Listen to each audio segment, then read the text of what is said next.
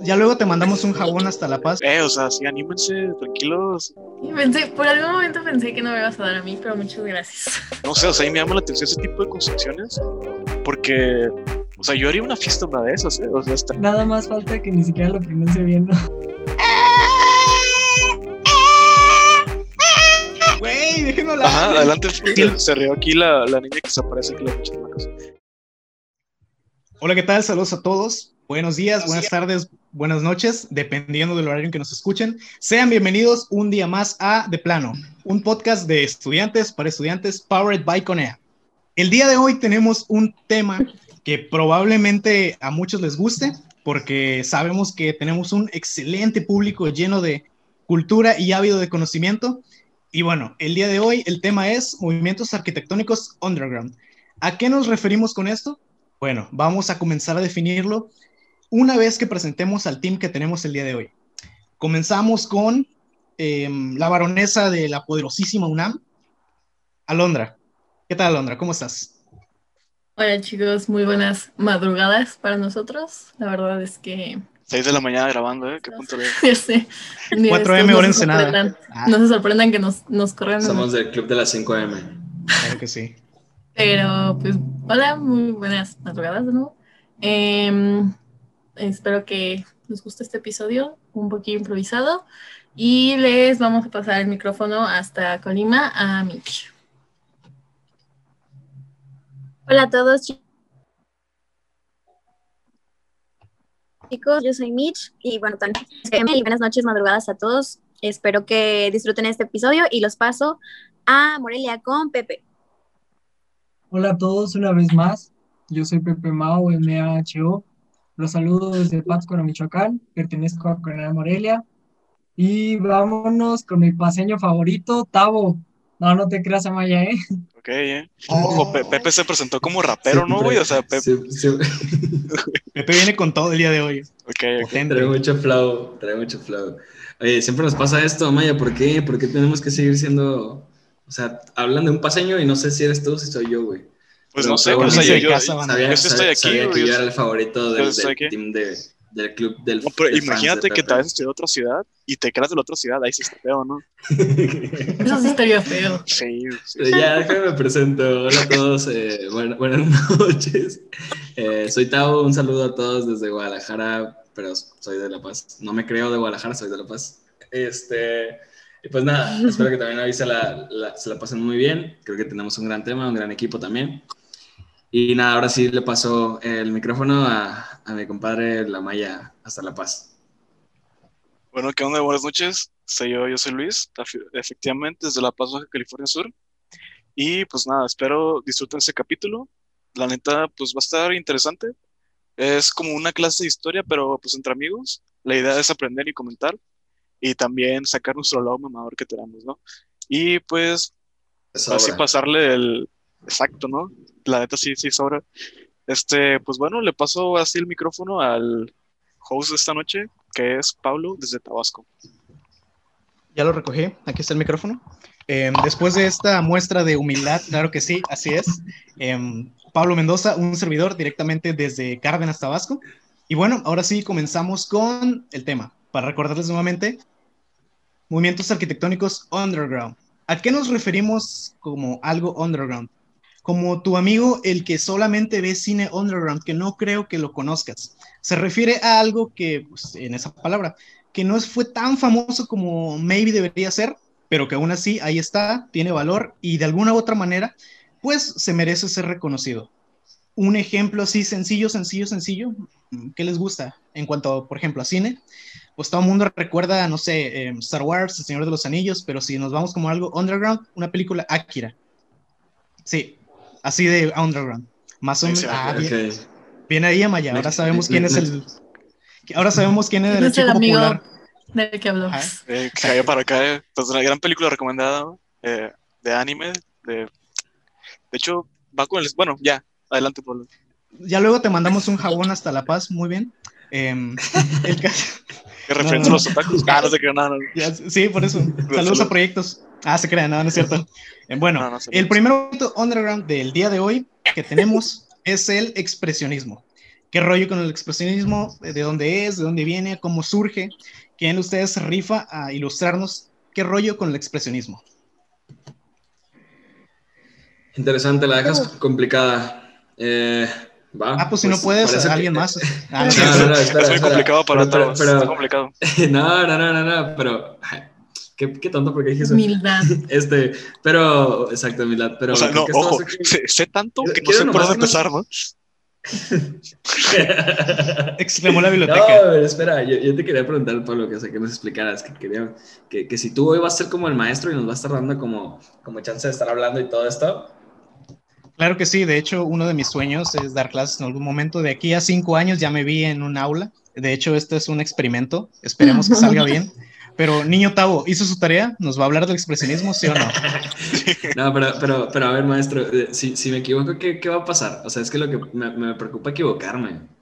No, pues no pasa nada, por ahí de mitad de año vamos a ver qué onda con las vacantes del podcast. Un saludo. Ah, no es cierto. Sí, de aquí depende, güey. Así, es el testeo. Es- o sea, es, es examen entonces esto. Claro que sí. Avance de cómo vamos hasta ahora. Oye, Pau, Adelante. No, se cortó. Ah, bueno. Sí, Date. da- adelante, Mitch. Que siempre Ah, no. que... No, no, sí, pensé que no me habías escuchado. Que al último tienes que decirnos cómo, Bueno, nos dices eso. déjalo. Újule, anda potente el internet hoy. Pero según entendí, eh, como evaluación, ¿no? Sí, ¿verdad? Sí, sí. Ok, perfecto. Evaluación. De entrada les digo, todos tienen 10. Es su tarea ver si lo conservan Ay. o no. Qué Por no ser qué esa clase de maestro. No, no, no. Ok, entonces hoy, tú eres el maestro, Pablo. Va, entonces nosotros expresionismo. también calificamos al maestro. Continuamos, con el expresionismo. Al final del semestre. Va. Continuamos con el pues a ver, expresionismo. un poquito de como que lo que yo que, lo que alcancé a captar y lo que alcanzo a, a identificar como en esta en este movimiento arquitectónico en esta corriente, pues es que de pronto toda esta parte formal eh, como ordenada, sobre todo ordenada, que tenía la arquitectura como de elementos ya que estructuraban eh, como a, a todas las obras, creo que de pronto empieza en este expresionismo a ser nulo, o sea, viene a generar como un, contra, un contraste de lo clásico, de estos movimientos clásicos que, que, conocemos ya, que estos sí, sí han sido conocidos a comparación de este del expresionismo, y que entonces el expresionismo, justo la palabra lo dice, trata de eh, ser estas, estas ideas, ideologías, filosofía que traen también las personas y que empiezan a llevarlo a cabo como en obras arquitectónicas que creo que también le da un poquito de eh, sentido como a la arte y a la parte técnica, pues, pero creo que tiene un poquito más de, de, de, de una esencia artística, ¿no? Por ejemplo, a mí lo que se me viene a la cabeza cuando mencionas Yo creo que- el son, o sea, eh, todos así edificios que son como de goma, de, porque según, según como que sabía, eh, el expresionismo precisamente eso era lo que buscaba, e- e como exponer todos los materiales nuevos que se estaban dando en esa época, que eran el concreto, el acero y demás, y que empezaron a poder hacer, porque creo que antes de este movimiento no podían hacer cosas tan extravagantes, entonces como lo, lo descubrieron, empezaron a aprovechar sus cualidades. Que creo que va muchísimo en función A mí, de... a mí igual, Oh. Adelante, adelante, dale. no, iba a decir o complementar las dos ideas de mis compañeros que era como que fue como la apta en la que la comenzó a hacer a verse o hacerse arte, ¿no? O sea, como este este este esta transición en lo que dice Pepe de que todo rígido o, o todo muy cuadrado cuando ya empezamos a ver como diferentes formas o diferentes este maneras de que en, en, otras formas, no simplemente como de edificios, sino que ahora edificios más, un poco más, más orgánicos o más... Mm, un poquillo más atrevidos, creo que es el término igual que puede quedar un poco con esto. De hecho, en opinión personal, algo que va mucho de la Sí, mano con este tema de los movimientos underground, mm, rapidito. ¿Por qué son underground? Porque de alguna manera eh, el romper un poquito con lo establecido, pues sí está muy genial, sí está sensacional, pero a la vez como que te aparta un poquillo y te quita un poquito el foco de atención respecto a otros movimientos. Y bueno, todo este asunto también obedece muchísimo a un aspecto fundamental de la arquitectura. Em, yo sé que lo leí en algún lado, pero pues, es una idea que sí comparto, de que la arquitectura tiene mucho de que son ideas materializadas. Entonces, mucho de la conceptualización, de lo que tú empiezas a generar, de em, las ideas que estructuras, se ven ahí, se ven reflejadas. Y ya como dijeron, en este caso el expresionismo lo que quería era mostrar lo nuevo, lo que se hace, lo que se está haciendo, lo que no se está haciendo, para romper un poquillo con lo que ya se traía establecido. Y pues esto también va en función eh, mucho de, perdón, con mucho de la época, los movimientos que se estaban viendo, la carga ideológica que se traía. A lo mejor estoy como que ahondando demasiado en el tema, pero sí es importante recordar eso, ideas materializadas. Eh, no sé si algún otro quisiera continuar un poquillo con lo que es el expresionismo.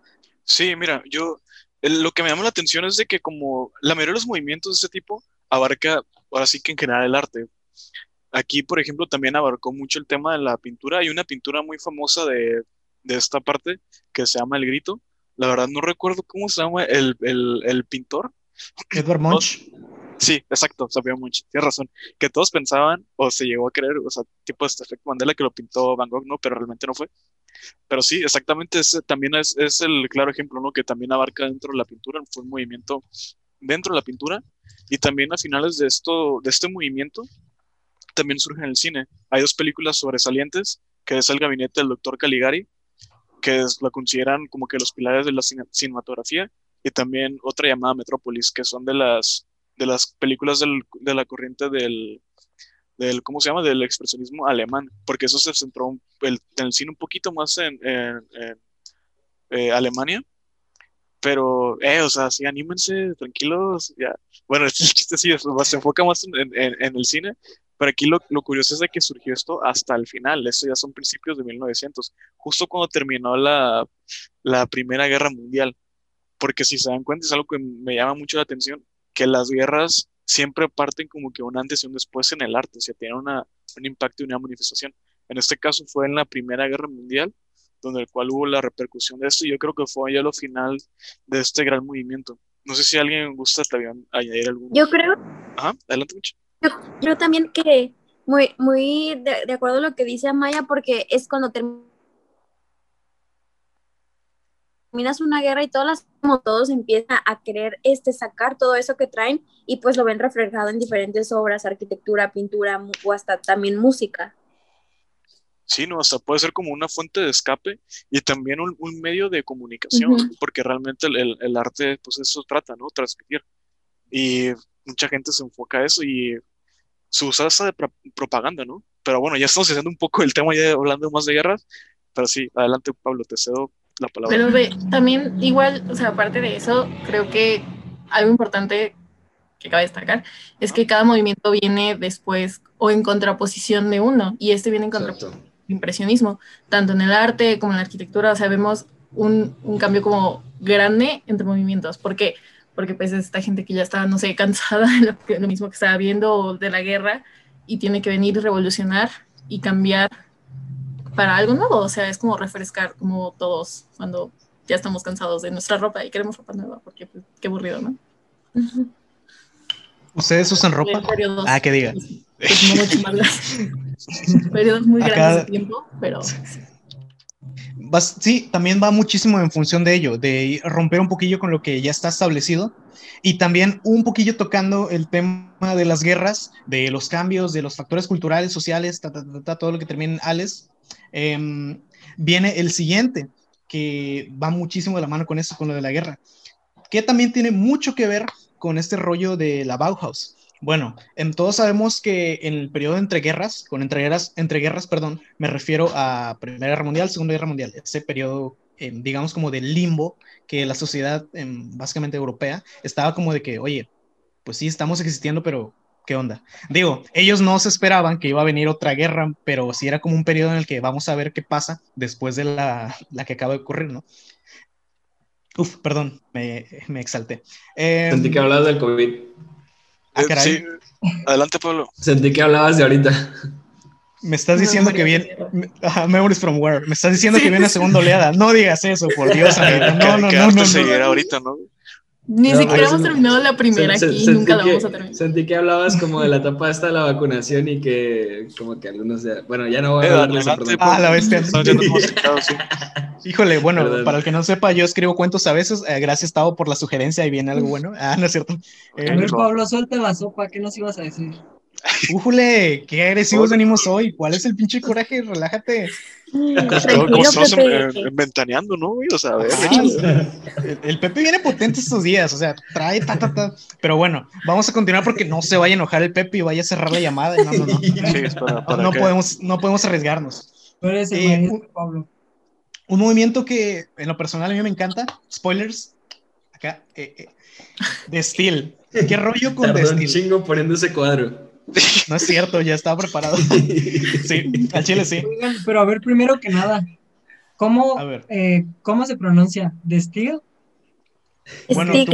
Yo, yo, me, Steel. yo me puse mamoncito y busqué la pronunciación. Ah, ok. A, a ver, a ver, a ver, ilústranos. Adel- A ver, adelante, alumno Pepillo. Sorprende al club de fans, por favor. Style, porque es neerlandés. No. Ah, tómala. Tómala. Y ojalá Pero todos bueno, tengan un cuero a la mano. El ¿eh? alumno superó al tenemos- maestro. Tenemos, tenemos el equivalente en el español. Muchas veces se utilizan, en- o sea, se, se utilizan por igual que es el neoplasticismo. Bueno, em, O sea, es que es lo podemos que no ver- saben de que Pa- Pablo es el, el practicante, ¿no, güey? Es que se hace ya un maestro Ajá. practicante. y, bueno. Bueno, em, yo me paso a retirar, amigos. Ya tenemos nuevo host. Eh, adelante, Pepe, rífate. No, no. Bueno, después de esta arrastrada que me dio el Pepe, vamos a ver qué logra hacer con The Steel, ¿no? Ah, cabrón. Ajá. Sí, The Steel básicamente em, es resultado de un manifiesto del neoclasicismo, es el estilo. Em, una de las ideas iba en función de, bueno, muchas de las ideas iban en función de lo que se está viendo en la Bajos. Em, reducir los elementos al mínimo em, y esto se refiere no solamente, digamos, a elementos mm, como tal geométricos, porque si antes, por ejemplo, teníamos como que curvas, ellos dicen, ¿sabes qué? No, bro, todo recto, vámonos. A, a 90 grados, a veces a 45, pero pues no, no, no, casi, casi todo 90. Y una Más modulado. paleta de colores, exacto, proporciones, modu- Ujú. modulaciones y una paleta de color bastante reducida. ¿Por qué? Sí. Porque esto también va en, fun- va en función de aspectos teóricos. Decir que no, pues con estos tres colores nosotros generamos todo lo demás. Son los colores primarios, que son azul, rojo y amarillo. También el blanco porque pues, el blanco y el negro porque ya son ya sea ausencia de o suma de todos los demás. Y ya luego Sí. más o menos empezó a introducirse igual lo que es el color gris, pero básicamente lo que propone esto es que estas van a ser las nuevas pautas de diseño, em, sobre esto nos vamos. Y aquí viene algo que me encanta, me fascina, dato curioso del día. Em, para los que siguen el podcast desde hace más o menos algún rato, y igual para amigos que nos conocen, em, Vamos como para dos meses, ¿no? sí, más o menos, claro que Sí, sí. En dos meses, en dos meses salió todo esto, así es, sí, sí, sí. Así. Guiño, guiño. Guiño, guiño. No, o sea, em, siguiendo un poquito eso de Steel, el dato curioso que no necesitamos saber, pero ahí les va. Los colores del Lego se basaron en esto, en el neoplasticismo. Y bueno, watchen, tenemos aquí rojo, azul, negro, Me lo amarillo y blanco. Sí, Sí, Entonces. Sí, Pi. Entonces, a mí se me hace algo súper mega padre porque esto que pasa a ser, digamos, algo sí o sí necesario, que tiene una función, pues arquitectura, diseño, mobiliario, todo, todo lo que engloba, pues ya pasa a ser algo un poquito más recreativo, que se transforma y se convierte en algo que, ojo, maybe no necesitamos, pero que sí o sí no deja de ser algo importante en nuestra vida. Y pues bueno, también va un poquillo en función de las cosas que se pueden hacer. Bueno, Sí, ese giro. ¿eh? Ese giro, ¿eh? ¿Sí, no? Sí. Ah, bien. La muñeca, la muñeca. Sí, Sí. ok. Sí, claro, todo, el- todo está en la muñeca, banda, watchen. Así Oh, es. qué habilidoso. Excelente. Sí. ¿Es, es una F Eh, Adelante. Adelante, niño. Pablo, Tavo. ¿pudiera- pudiera- ¿pudieras decir que en esta parte empieza también a nacer un poquito esa onda de, de lo minimalista? O sea, de justo al empezar a reducir tanto el espacio, los elementos, eh, no sé si también como costos, pero sí que empiezan a, a priorizar quizás o a, o a como a dejar estos elementos como esenciales, yo creo, ¿no? También. Yo siento que va más por esta parte de la abstracción de la forma que permite como manipularla de diferentes maneras, o sea, como que de una forma más sencilla, manipular como los espacios de una manera más sencilla con esta abstracción. Por eso mismo se menciona, ¿no? Que utilizan los colores primarios, porque pues con los colores primarios literalmente puedes crear el color que pues, tú quieras. Aguas, o sea, sí, en teoría sí puedes hacer lo que tú quieras, Sí, sí. pero la idea es mantener, ahora sí que sí o sí los Ah, colores sí. primarios. Porque, ojo, em, se consideraba que era, sub, bueno, según las ideas del neoclasicismo de Steele, em, que era súper mega pecado meter color verde. Sí o sí tenías que usar estos porque si no estabas en contra del, em, Del de movimiento. los- ajá, del movimiento, los preceptos idea, del sistema. o sea, que, que realmente, o sea, yo lo entiendo así, ¿no? Que es como esta idea, como tienes los colores primarios, pues en este imaginario y en esta abstracción de los colores primarios, literalmente tienes todos los colores ahí. Oh, ya, sí, sí, sí. Aún así no me gusta, te sales del... No, no es cierto, sí, sí. Sí, sí, Mm, bueno, to- toda la razón del mundo. Básicamente va también de eso, de mucho de conceptualización, de minimizar, de tener todo, ahora sí que en a nutshell, ahí en la palma de tu mano, que lo tienes, maybe no lo ves, pero sabes que lo tienes. Bueno, ya. Adelante, Mitch, date. Yo también llegué a ver como, perdón, como varios ejemplos en los que era también, aparte, muy práctico. Eh, llegué a ver cómo los también usaban mucho los de los muros que se esconden, como tipo de... Ah, ¿ya, regresé? Sí, ya, Sí. Adelante. Ok, como simple como van, van, este, también en, en la forma muy práctica y funcional en la que pueden dividir cosas, muy, muy prácticas que te ayudaban también a poder diferenciar un espacio del otro y que no se quebraban la cabeza con algo de que algo monumental, sino algo muy sintético y que también este, se iban como al, al grano, ¿no? Es algo de que del expresionismo de tener muchos muy reales, ahora llegaban a algo súper puntual. Es algo también como un contraste que se hace en, en esta, en este tipo de obra. Por, a mí se me hace como muy, muy como interesante como después de tener como todo un desorden, quisieron darle un orden y luego y ahora nos vamos a preocupar con que sea económico, con que sea funcional y con que sea más práctico, ¿no? Y eso también este, lleva a, a muchas, a muchas corrientes que ahora, que hoy en día también podemos tomarlas. Creo que es como una de las, de las corrientes que, que es muy, muy sintética en mi pista. Sí, O sea porque Que ojo. No me Ajá, fui. adelante. no, No, sí, sí. ya, ya volviste, todo Sí, bien. sí, sí, de hecho, o sea, continuando lo que dice eh. Michelle, o sea, realmente se, se fijaban un poco más en la función, ¿no? O sea, realmente para qué te sirve y no tanto en el tema ornamental. Y eso está muy, muy interesante. Y también fue una corriente ahí, un tipo de influencias de diferentes arquitectos y ahora los movimientos, o sea, creo que fue una pauta, o sea, fue un antes y un después. Y también aquí que fue un papel muy importante de la escuela Bauhaus, ¿no? En Alemania. O sea, yo creo que tiene bastante, bastante que ver. Ujú. De Y aquí se ve... tiene Oh, perdón, pero... Adelante, Pepe. De hecho, Steele tiene De- mucha influencia de Frank Lloyd Wright para, en cuestión de que los espacios fueran abiertos. A- o sea, adentro se dividían con mamparas o para que pues fuera como un espacio más, más abierto. Y respecto a lo que decían de lo económico y eso, eh, según yo, uno de los, de los problemas principales que era demasiado caro.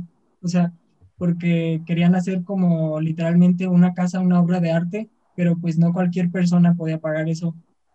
Y porque, porque también querían hacer desde el diseño de los muebles, o sea, decían que una casa se tiene que diseñar al 100%, eh, por adentro, por afuera y todo, pero pues eso no todas las personas lo pueden pagar. Sí, súper sí. Totalmente Y, sí, y sí hay ejemplos, ¿no? Que se llevaron a cabo donde diseñaban todo, todo el mobiliario, creo que hasta también casi casi que donde comían, o sea, como casi vajilla, algo así. No Todo, mal ¿no? recuerdo, puede Realmente que me los equivocando, pero sí, o sea, todos los accesorios, todos eran diseñados por, por el arquitecto, ¿no? No solamente esa parte de la, de la obra arquitectónica. Y sí, los que hacían eso era gente que tenía, el cliente era alguien adinerado, la neta. ¿eh? Y no sé, o sea, ahí me llama la atención ese tipo de construcciones, porque, o sea, yo haría una fiesta una de esas, ¿eh? O sea, hasta, se chequen, o sea, se tienen Ah, espacios muy grandes y eso, y llamaría la atención, o sea, sí, güey, yo vivo en una casa de este tipo. O sea, yo creo que sería un, un buen La hijo, o sea, visión. sí, o sea, es algo que harías. entonces. Bueno, para el que tenga curiosidad un poquillo más sobre de, de Steel Creo y... que también aquí lleva este, Oh. este, ay, perdón. No, Ay. no, dale, dale, dale. Creo que aquí me hace mucho palme que hay como la arquitectura y no sé, o sea, en mi escuela la, en la que voy es arquitectura, diseño gráfico y diseño industrial. Aquí hay mucho empalme que muchos, muchas corrientes arquitectónicas también, así como dicen de que también diseñaban el mobiliario, ahí ya entra también todo esto del diseño gráfico, del diseño industrial, o sea, que crean, que buscan la forma de que esta, esta corriente se lleve a cabo en distintos áreas, no simplemente en la construcción de los sino que ya en cómo lo habitas y en cómo, cómo estás este, viviendo el espacio, ¿no? También eso es, es, algo muy interesante y que creo que en varias corrientes este, lo vemos, ¿no? Son, no simplemente se diseñaban las casas, sino que también hacían su, sus propios mobiliarios. Esto también va muchísimo en función de lo que es la labor arquitectónica. Eh, algo que, bueno, nuevamente, opinión personal y que estoy seguro que lo leí en algún lado o algún maestro me lo dijo, un colega lo comentó, eh, que el arquitecto sí o sí necesita tener una visión integral, que no es nada más, eh, digamos, que concentrarte en un objeto a la vez, sino que poder comprender cada, un, cada objeto por separado y entender que a su vez son parte de un sistema, que es muchísimo lo que se ve porque no es nada más, digamos, eh, lo que ocurre dentro de la casa, sino lo que ocurre con la casa y lo que ocurre afuera de la casa y la manera en que los usuarios van a interactuar con ello. Entonces, básicamente, así va un poquito el rollo de Steel, que voy nuevamente a promocionar la Lego porque al chile al chile me paga cada que uso la palabra, no, no es cierto, ya quisiera. Bueno, fuera. Bueno, Siento- fuera.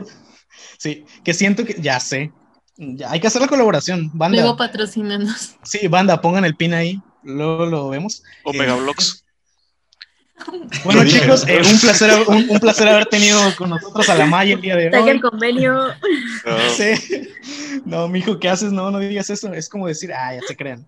No, un poquito va, este, un poquito Sí va de la mano. Sí, viene Ya. ahí, viene ahí. ya sobre la línea con el tema. por favor. Sí, hay que mantener el eje. Un poquito Maya, va de la ¿qué mano con este rollo del Lego. Ok. Güey, déjenme hablar. Ajá, adelante. Este rollo de la visión sistemática, de que sí, son piezas por separado, pero a la vez, pum, se están integrando. Entonces, mantener ahí eh, sobre la mesa ese rollo con The Steel y por qué es tan, tan importante, no porque a mí me súper encante, no, sino que sí o sí es importante mantenerlo. Eh, y para el que quiere investigar más, la mejor representación de lo que es el neoplasticismo de Steel, la casa Shredder Shader de Gerrit Rietveld. La pueden verificar ahí luego en algún link que probablemente dejaremos en la descripción del video. Esperemos que sí. Ya Pero antes de comprometiste, pasar, ¿eh? ¿nos puede volver a decir, Pepe, cómo se pronunciaba correctamente, por favor? Por favor, Pepe, adelante. Maestro, ilústranos. Para sus fans. Luego nada más, na- nada más falta que ni siquiera lo pronuncie bien. ¿no? O sea, realmente se la acaba de inventar Pepe, no, nomás estaba mamando. Realmente no. Nada más. Se lo inventó, Voy a ¿no? corregir al, al Pablo. Gracias. Oye, pero sí, en serio, pronúncialo, por favor. No sé. Broma. Es, bueno, se- según en en el video que vi decían que es The Style. Ok. Ah. Pepe, Pepe, vuelve a decirlo. A ver, Pepe Díaz y Luis al final. A ver. Luis Shamaya. Viene potente el Pepe el día de hoy. Si ya tiene su club de fans ahorita, uf, va a arrasar. No, no, se va. Bueno, ya. El, el Justin Bieber del podcast, ¿no? Diría Pepe. Újeles, no, toda una celebridad del Pepillo. Oigan, pero hablando de celebridades, hubo una celebridad que dentro de este eh, extenso universo de movimientos underground es tan underground que a veces se nos va el avión. Y considero yo que sí es súper importante tenerlo en cuenta porque eh, da la pauta a lo que van siendo muchísimos movimientos que vienen después. Y este movimiento es el futurismo, que precisamente, híjole, tuvimos que callar al Pepe hace ratos porque no nos dejaba ver cómo organizar, organizarnos. Estaba en plan de, güey, el futurismo, el futurismo, el futurismo, y que el futurismo, y pues así. Entonces, yo creo que por eso está tan insistente de querer hablar. Sí. Así que es tu momento, Pepe. Menciónanos qué rollo con el futurismo, de dónde viene, qué se hace y por qué es uno de los mejores movimientos que existieron. Sí, a mí, a, mí- a mí me gusta mucho el, o sea, el, el futurismo desde que supe su historia. Me llamó mucho la atención. Y hace rato estaba mencionando a Maya de, de cómo, de cómo repercutieron las guerras en los movimientos. Y creo que aquí fue como, aquí lo podemos ver en un ejemplo muy claro. Eh, pero bueno, se los voy a tratar de resumir. Eh, este fue un movimiento de principios del siglo XX que prácticamente lo que quería era deshacerse de todo lo del pasado, es decir, las cosas antiguas, ornamentos, columnas, eh, lo que se venía conociendo y querían, en lugar de eso, construir con los nuevos materiales y con las nuevas tecnologías que se tenían y poder enaltecer la tecnología. O sea, que se viera afuera, eh, pues no sé, de, lo que está construido el edificio. Eh, pero el arquitecto que empezó a hacer esto se, llamaba Santelia y como que estaba planeando todo, estaba haciendo como un manifiesto. Y estaba haciendo como muchos dibujos de cómo quería que fueran las ciudades o cómo quería que fueran los edificios, pero sucedió la desgracia de que llegó la Primera Guerra Mundial, eh, se tuvo que ir a la guerra y murió en la Primera Guerra Mundial. Entonces hasta ahí se quedó el movimiento. Entendimos, eh, Pablo F. es un super mega F. fueron muchas Fs. Ya cuando terminó la Primera Guerra Mundial, ya decían que sus ideas eran muy anticuadas y no se procedió a construir todo eso que él tenía planeado, pero lo, lo podemos ver en movimientos posteriores que tuvo mucha influencia, como en el Art Deco. Sí, exactamente. El, el, Art, Deco fue considerado también como parte de, ¿no? O sea, del movimiento ese futurista. Y de hecho, no sé si me equivoco y ojalá no me esté equivocando, fue algo que escuché en la escuela, que el Art Deco salió de parte de los egipcios, o sea, del, momento en el cual descubrieron el, la tumba de Tutankamón, algo así, o sea, algo así, el chiste es que fue a partir de eso, ¿no? O sea, por eso tiene influencia. Es neta, no están riendo, güey. Es así como... No, se está riendo, güey. Este, no, se rió que, que, que vayas a la escuela y que sí pongas atención, güey. No, es que se, se, rió aquí la, la, niña que se aparece aquí las noches en la casa. Pero bueno. Entonces... Ah, normal. También tienen una, sí. Así sí, lo, lo típico, ¿no? Sí, casual. Pero bueno, o sea, para la raza que saca Friki, el edificio más famoso es un edificio donde está Spider-Man, ¿no? O sea, un modo negro así triste. De Chrysler. Simón, entonces ahí es el más famosillo. Pero bueno, ya regresando al, al tema del, del, futurismo, o sea, hay muchísimos uh, arquitectos que de, se destacaban en esto. Y pues, o sea, está interesante cómo cada, cada persona traza como que el futuro, ¿no? O sea, dices, ok, eso es el futuro. Pero está curioso de que para nosotros ya es el pasado y realmente no es tan futurista. Entonces, no sé, o sea, la perspectiva de cada persona y también cómo rigen, o sea, seguimos presentando el mismo patrón, ¿no? Las guerras. O sea, ¿por qué la guerra fue lo que marcó? O sea, como dijo Pepe, ¿no? De que, no, eso es algo ya muy viejo, ¿no? Algo, ya la ciudad de este güey que, que, se murió. Una disculpa, Pablo, no recuerdo cómo se llamó el güey. Entonces, sí, ya se murió en la guerra, sí, sí, sí, o sea, ya es cosa del pasado, ¿no? Pero pues no sé, o sea, está interesante como que la perspectiva de cada arquitecto, cada pensador o o filósofo, o no sé, o artista también. Tercer strike para la malla, porque pues al Chile no recuerda el nombre si es pecado. Eh, ahorita le pagamos su camarita y pues seremos cinco después del corte. No, no es cierto, no es cierto. Antonio Sanelia, para todos los que nos estén escuchando, eh, quien tenga curiosidad de investigar un poquillo, Antonio Sandelia, ese era el sujeto. Eh, hace tiempo leí un poquillo en un libro, no sé si podamos mencionar como tal los nombres de los libros, no estoy seguro si alguien que me confirme si, si tenemos permiso, si no nos cae el copyright. No, no, dijiste no, no, otras cosas, has mencionado marcas. Ya dijiste Lego, güey. Sí, ya, sí. No, pero Lego me paga, güey, pero la diferencia es que Lego me paga, o sea, eso sí lo puedo No, es es, en el libro de Vidas Construidas. Entonces ahí viene un poquillo sobre la biografía de Antonio Zanelia y menciona algo que, güey, está potente. El tipo proyectó en un cementerio en el cual lo enterraron. Entonces sí está... Eh, Pablo, que... pero creo que, creo que así no se pronuncia. No, a, a, ver, a ver, a ver. Híjole, aquí tenemos. Antonio San Elia. San Elia. Pero quiero escuchar la música, dígalo adelante, que suene. no, quería verme como. Cuéntanos más, o sea, a ver, que, se, que se, se, se, le enterraron a quién dijiste? No, es que no, no te ¿Qué? qué liberal, qué europeo, qué moderno.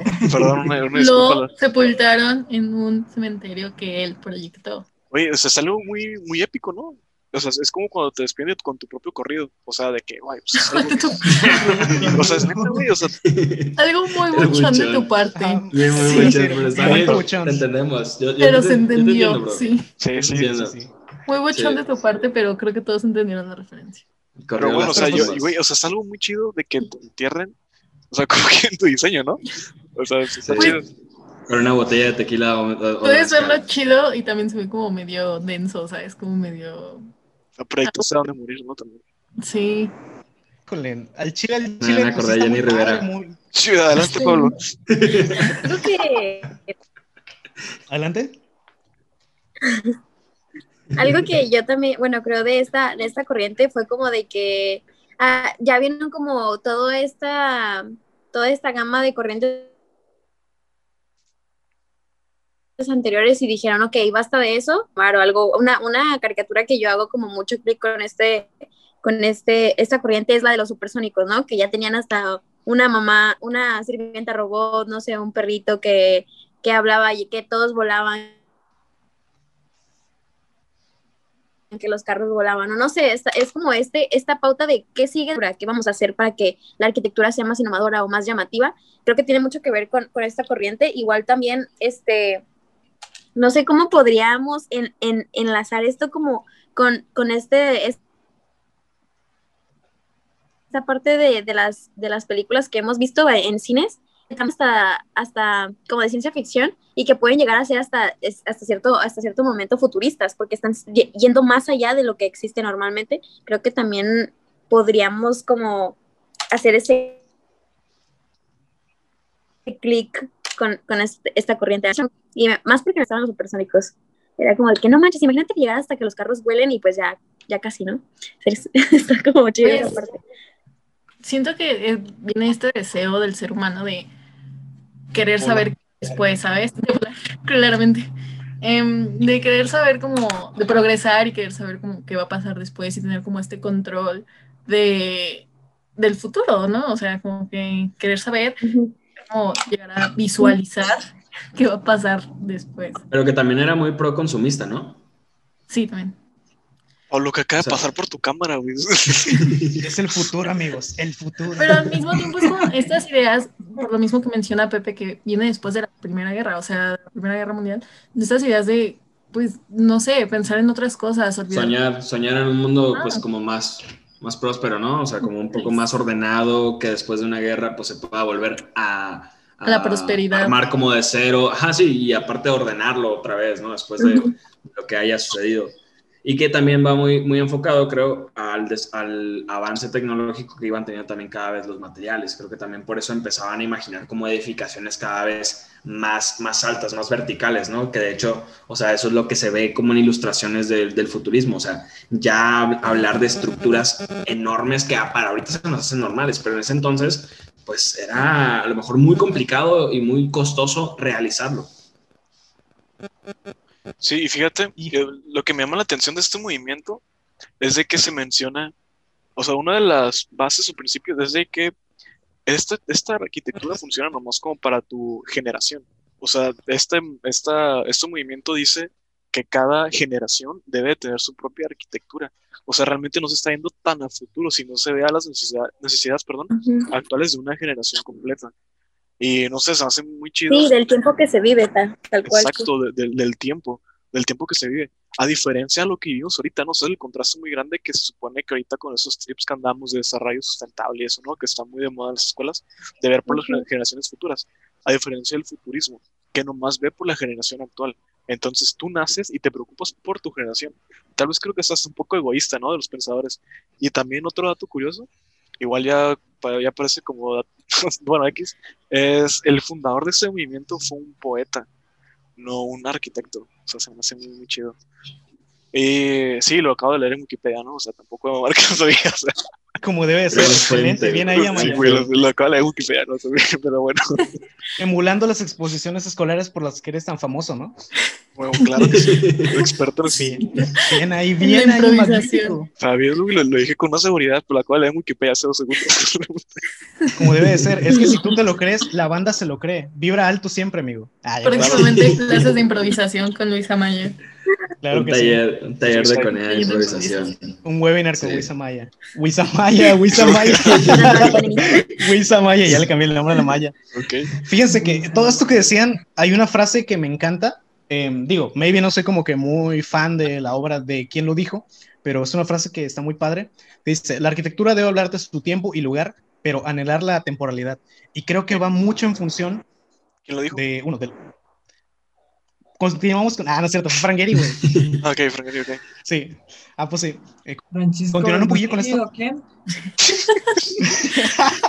Solo diré que Fiam, Fiam o Cuchao. Pero sí. Ok. eh, un poquito esta idea va sí o sí le queda machín al futurismo, porque era como que las ideas que se tenían en ese momento y que de alguna forma trasciende, pero que si tú lo ves, dices, no, pues esto fue de tal época. O a lo mejor eh, alguien que no esté tan, tan, tan metido en esos temas, pues diga, ok, esto yo no lo he visto en la vida real del todo, o a lo mejor sí, pero entiendo que esto pertenece a cierto periodo, que a huevos existe ahí Pero- nada más.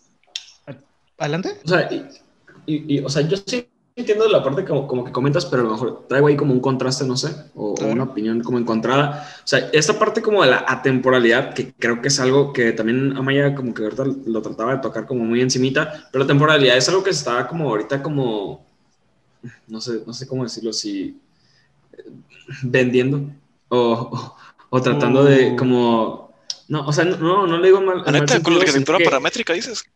de pronto, No, o sea, de pronto siento que, siento que a veces eh, llegamos a escuchar eh, el, el sustento, el fundamento de algunas obras arquitectónicas y que hablan como de la temporalidad, de esta onda en donde eh, vendrán nuevas generaciones y nunca sentirán que, que ha pasado el tiempo y que es donde se usan como los materiales, bla, bla, bla, bla, ¿no? O sea, creo que en este caso, o sea, mm, lo del futurismo, yo lo tomaría más como una inspiración a nuevas generaciones, que era algo que mencionaba a, a Maya, pero o sea, no sé si yo tocaría como en esa parte como la temporalidad. O sea, es- esa es como, como mi, mi- mi parte, pues, ¿no? Lo que me alcanzo a pensar. Pero es que yo tomaría más como... Está, está gente, Dale, ¿no? dale. O sea, de que realmente no, no ves que pasa el tiempo. O sea, estoy hasta- atascado así. O sea, también me pongo a pensar por ese lado. Porque en ciertos países que no voy a decir cuáles, o sea, se ve, güey, que no ha pasado el tiempo. Entonces, sí, sí, la verdad, sí, yo supongo que no sé qué han de sentir los cubanos, por ejemplo. Ay, ya dije el nombre, nada, crean. Hermano, no te Este- pongas así conmigo. Pero, por ejemplo, también entrarías en, un- en una parte que eso los ha generado y en convertirse en hitos y en que es como una parte muy importante de su identidad.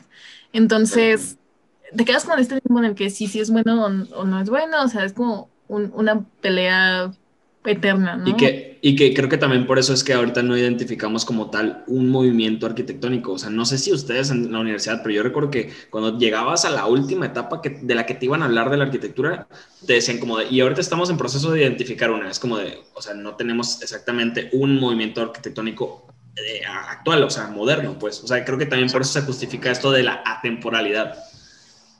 Es que ahora sí que para que tú puedas identificar, digamos, un movimiento como tal, tiene que haber pasado tiempo, ya después llevar un montón de rato. Exacto, Y porque, por eso mismo, ¿sí? ajá, es que realmente para hacer una Sí, crítica, no es de un año a otro. sí, sí, para hacer una crítica, tienes que dejar, y eso es una perspectiva que me, me la dijo un, un- amigo, de que para criticar algo en cuestión artística tienes que analizar, aparte del contexto y todo eso, también cómo ha envejecido eso. O sea, y ahí va en cuestión de movimientos. O sea, tal vez nosotros ya en unos Cierto. 50 años más, si es que algunos llegamos vivos después de los 30, o sea, vamos a darnos cuenta, ok, esto es el movimiento, ¿no? Pero yo la- Exclamó el rockstar. Ajá. que no, no, para nada. O sea, lo que voy a decir que puede- podemos ver a un movimiento. O sea, por ejemplo, yo personalmente yo le apuesto más al tema de la tecnología, o sea, del Wi-Fi, de los smart. O sea, puede ser que es movimiento Domótica, domótica, exacto, puede ser, no sé. Pero futurista. es futurista, como el tema del que estamos hablando ahorita, ¿no? Y regresamos con ese tema. Y revolviendo, ajá. Bueno, un poquito para eh, aterrizar Cities. De hecho, sí, Creo también que va de la mano. random de lo que comentan, o sea, Adelante. Que, o sea, entonces, ¿en qué movimiento estamos nosotros ahora? O sea, si esto, si es como temporal lo que, lo que que decimos, o sea, no sabemos realmente si estamos en la moderna o tal vez después de 20 años en qué, en qué tiempo estare- estaremos o en qué tipo de arquitectura. Es así como que, o sea, yo veo que antes sí se marcaban como muy, muy gruesos esos, esos lapsos, no sé, eh, expresionismo, futurismo, tal, pero ahora ahora en qué, o sea, yo siempre he querido con poder de fuera, o sea, ¿qué, qué tipo, o sea, qué, qué, qué, cómo se definiría o cómo podría definirse en unos años? Es como una pregunta capciosa. Újules, preguntas capciosas. Tenemos en pausa el asunto de las preguntas capciosas. Pero a final de cuentas, esto va en función un poquillo de entender bien cuáles son las condiciones que nos rodean, cuáles son, y no solo condiciones, digamos, físicas, sino em, sociales, históricas, un montón de factores que hay que considerar. Culturales. Políticas. Culturales, claro que sí. Políticas. Políticas, importante. Bien ahí, ¿eh? Pero sí, básicamente es eso. Para cerrar un poquillo con lo del futurismo y lo de la, lo de la atemporalidad, esto es algo que me encanta, me súper me fascina. Watchen. Em, Antonio San... ¿Cómo se llamaba Tavo? Tavo. ¿Cómo se llamaba Tavo? Sanelia. Antonio Sanelia. em, pues él sí traía sus ideas, lo que quería plasmar de alguna forma y lo plasmó, pero la vida no le jugó bien. F en el chat por él. Pero Watchen. Mucho tiempo después, eh, la tecnología permitió que unos tipos se juntaran, mezclaran narrativa, mezclaran espacios y ¡fum! Sacaron un videojuego llamado Halo. Y ahí podemos ver machín lo que es el futurismo en la ciudad de Nueva Mombasa. Y esto está muy loco, muy padre porque no está construido, no existe, no es real, es un producto de la imaginación, pero ahí está. Y quienes están viendo ahorita el video del podcast, vieron las sonrisas que tuvieron los miembros aquí cuando supieron qué rollo con Halo. Entonces, creo yo ahí que Antonio Sanelia, ¿lo dije bien, Tabo? Sí. Ok. creo que en cierta forma el chico ya ganó porque logró trascender. Y bueno, precisamente hablando un poquito de trascender y de responder preguntas y citando también a alguien que no está aquí, pero también es del team, seguiremos con esto en el próximo capítulo. No, no es cierto. Volviendo del corte. Bueno, eh, no se vayan, espérenos tantito, volvemos en un instante y bueno, aquí los esperamos. Gracias. No olviden seguirnos en arroba de plano-podcast en Instagram y de plano podcast en Facebook para más contenido del podcast. Además de seguirnos en nuestras redes arroba Conea México en Instagram y Conea México en Facebook, donde podrán encontrar toda la información de nuestras actividades, talleres y conferencias, así como las últimas noticias que Conea tiene para ti. Bueno amigos, gracias por esperarnos. Volvemos al corte. Estamos listos para continuar con este tema que sí o sí nos interesa y con el que estamos súper bien identificados. En la sección anterior hablamos un poquillo sobre temas de inicio de siglo, siglo XX, y mitad del siglo XX, y cuál era su contexto. Y bueno, aquí viene una frase que quería decir hace ratos, pero se me olvidó y que siento que mucho en función de este rollo. La frase me da un poco de miedo, sinceramente, pero no deja de ser un hecho, de que la guerra es la madre de todas las invenciones. Entonces, lo que vimos en la sección pasada, muchísimo de la mano. Ya trasladándonos a ti un poco más cercanos a lo que vivimos, sido con el de arriba de que ya son tiempos un poquillo más pacíficos y por lo mismo ha habido oportunidad de experimentar hacia nuevos rumbos, probar nuevas ideas, nuevas alternativas pero también eh, manteniendo un poquillo de lo que ya se, porque al final de cuentas, eh, si se generan ideas buenas, vale la pena mantener una que otra. Un poquillo va de esto el siguiente movimiento medio underground que tenemos, que es el brutalismo. El brutalismo, pues, eh, viene un poquillo de lo que es el betón, que se refiere a usar los materiales de una manera honesta, tal y como son.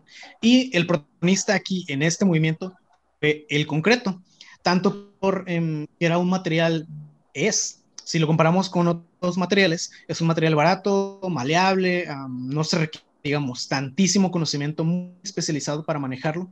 Digo, no es como que cualquiera se pueda aventar algo de concreto, ¿no? Pero si lo comparamos en cuanto a la capacidad, perdón, en cuanto a la necesidad de aprendizaje técnico, pues no es tanto comparado con otros. Y bueno, ¿quién quiere continuar? ¿Qué rollo con el? El Pepe quiere participar, que sea su momento. Se, se ve brutal, ¿eh, Pepe? Sí, a eso iba. Aviéntate algo brutal. Brutal. No sé si te- no, no sé si tenga algo que agregar de este movimiento. Mejor le paso la palabra a, a Maya. Este, claro que Entró sí. una bolita, güey. Entró Fue algo- bolita, güey. Estamos entrando en la bola, güey. No, no era como queríamos, pero sí fue algo brutal. Bueno, aquí la, la- lo que me llama la atención del movimiento ese brutalismo es de que se presentó mucho en América Latina. O sea, ya estamos, que a diferencia de los demás movimientos, se presentan más en Europa. Pero esto habla más como que del lado latino. Y eso, no sé, es lo que me llamó la atención, ¿no? Y también el tema del uso del concreto, del, del de mostrar el acabado puro. Y pues no sé, o sea, realmente no tengo mucha, mucho que agregar, pero lo que me llamó la atención es de que yo ahorita, porque ando un poco muy clavado con el tema del, de Venezuela. En Venezuela hay edificios importantes de este movimiento y fue las de las ideologías que usaba el presidente en ese tiempo como para crecer la ciudad, o sea, invertir en la infraestructura, ¿no?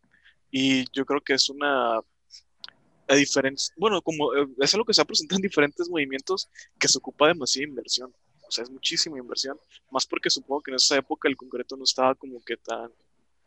tan... Yo lo que veo Sí, adelante, mucho, perdón. No, no, no, sigue. Termina, termina, perdón. Es que no. Es que ya, ya, ya he terminado, pues. Pero adelante. Ah, ok. Ah.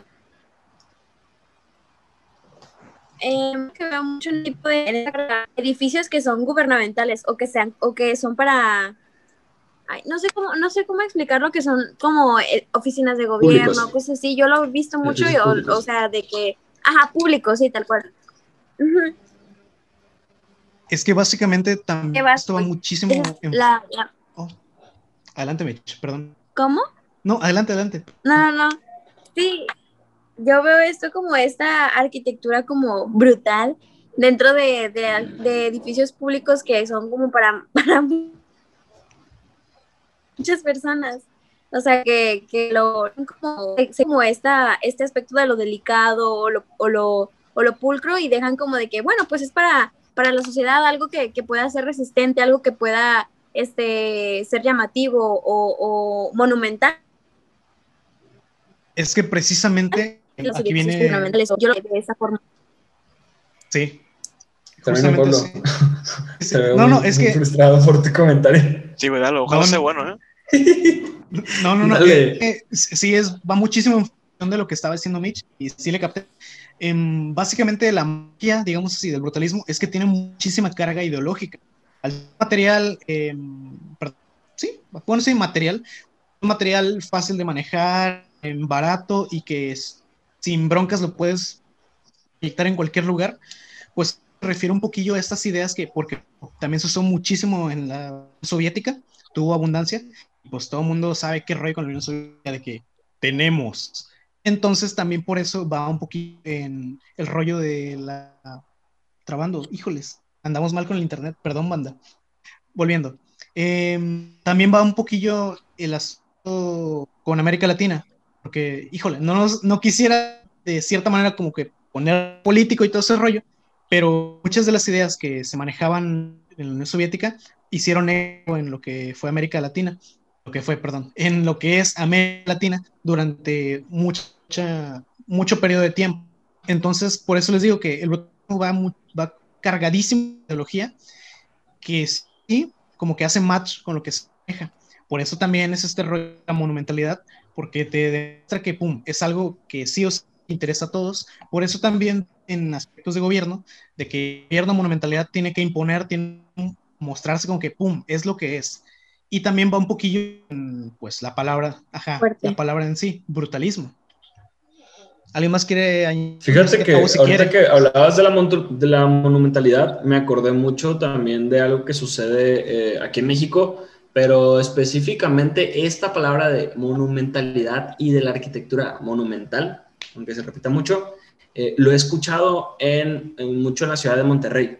Tengo entendido que en, en- en Monterrey tienen un poco, o sea, tuvieron una etapa en la que desarrollaron mucho, mucho edificio público. Nos lo explicaban ahí en una ocasión en la que visitamos Monterrey y recuerdo que hablaban mucho de eso, o sea, que tenían como un referente o de un, sí, un- una época eh, también que tenía que ver mucho con la política, con lo social, eh, con quienes gobernaban y que, y que trataban de marcar en estos edificios públicos eh, esa jerarquía, como ese protagonismo, como ese poder, esa autoridad también, y que mediante esos edificios eran como de esta arquitectura monumental. Justo yo recuerdo que era en Monterrey eh, quienes expresaban esto, pues que, había muchos, muchos como edificios que se hicieron a grande escala, tratando de, marcar o manifestar mucho esta autoridad. Y justo, justo, justo en edificios públicos, es decir, edificios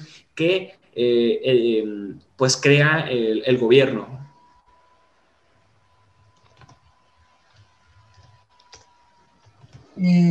Bueno, y creo que ya sé que puedo agregar de esto, a lo mejor no propiamente del brutalismo. Sí, lo que Sí, investigué ahorita, ¿no? Dice, Ajá, ya, leyó, ya lo Wikipedia, bien ahí. Ya lo googleé. Hasta, hasta ahorita me cayó el 20, pero precisamente lo estamos viendo en una materia Y leyendo, estamos teniendo Ay. una consecuencia con todos esos movimientos que se originaron en el siglo XX, donde nos daban tantos materiales nuevos, eh, concreto, acero, vidrio, que es lo que más hemos utilizado, pero ahorita estamos viendo la consecuencia de que, pues, si bien son muy útiles, también tienen varias consecuencias negativas, de, sobre todo en el impacto ambiental, tanto en su producción como en los desechos que generan. Eh, y, también, por ejemplo, ma- material- materiales antiguos tenían mucho mejor eh, en cuestión de, de ¿cómo, cómo se dice cuando, o sea, que para el clima, que, que te sientes mejor en un ambiente, porque el concreto lo que tiene es que absorbe mucho el calor, o ¿Térmicos? que, Cuestiones térmicas, ajá. ah, precisamente sí eso. O sea, es- esa es la ¿Y principal térmica? consecuencia, esa es la principal consecuencia que estamos viendo ahorita y que nos tenemos que replantear para el futuro. Sí, sí los podemos seguir usando porque dejan muchos desechos.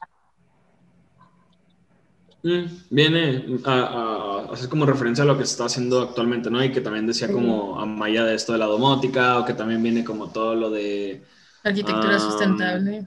arquitectura sustentable, exactamente. Que, bueno, está también haciendo como mucha chamba en eso por tratar de reducir la huella de carbono, que como tal ya sabemos que la industria de la construcción pues es la segunda más contaminante. Esto es algo que ya conocemos y si no, pues bueno, para que lo vayamos conociendo.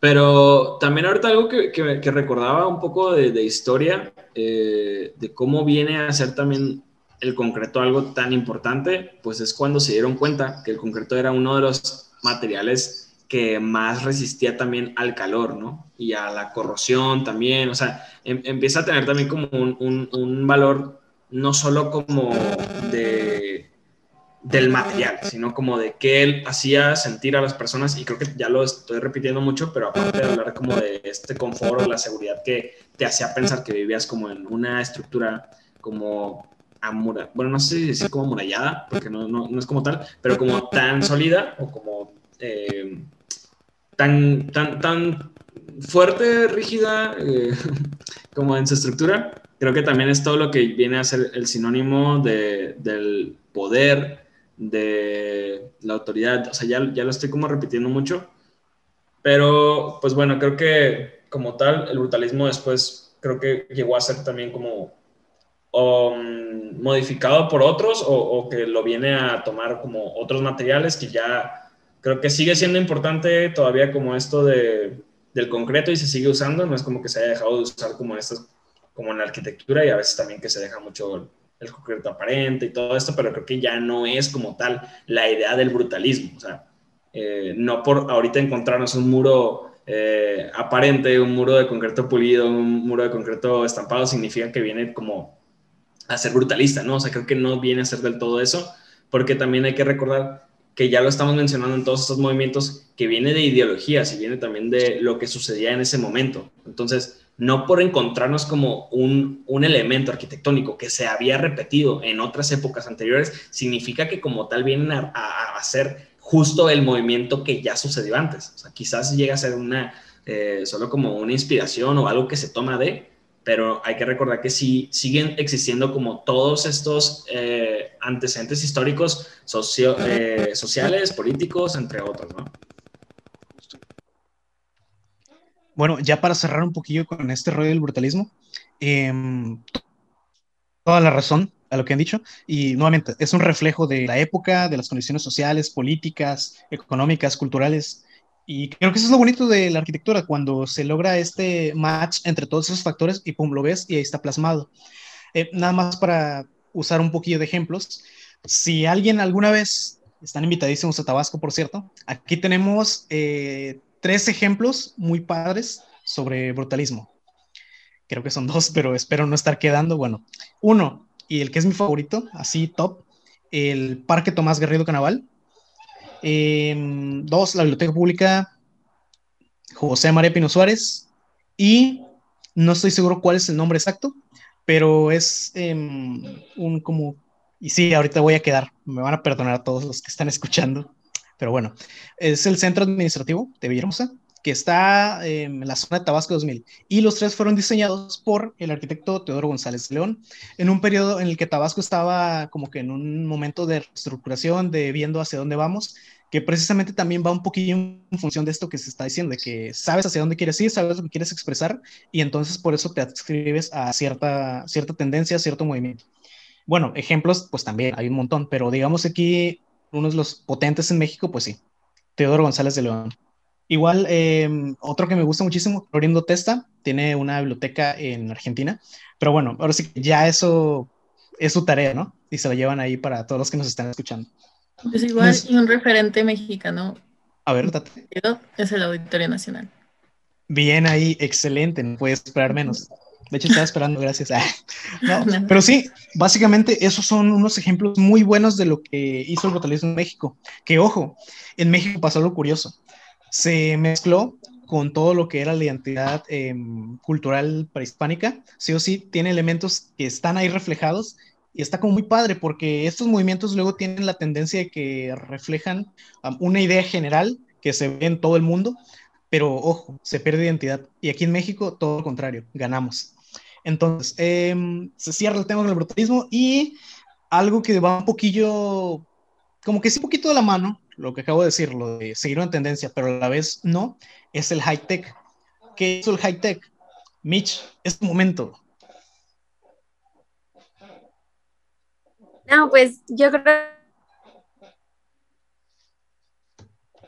creo que, que todo lo contrario, ¿no? Ya en vez de, durar este, horas o, o, tener que tardar mucho tiempo en realizar esta arquitectura brutalista como esperar a que el, con, el, concreto, el concreto secara, todo esto, el, el, el proceso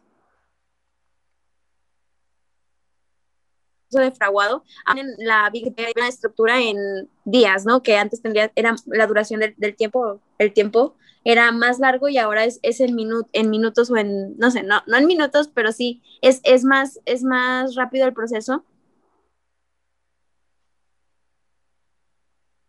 De, de, de estas vienen, vienen completas de cristal, de, de, hierro y que son más simples, más estéticas y, y que no, no, no precisamente se tiene que, que basar eh, siempre en,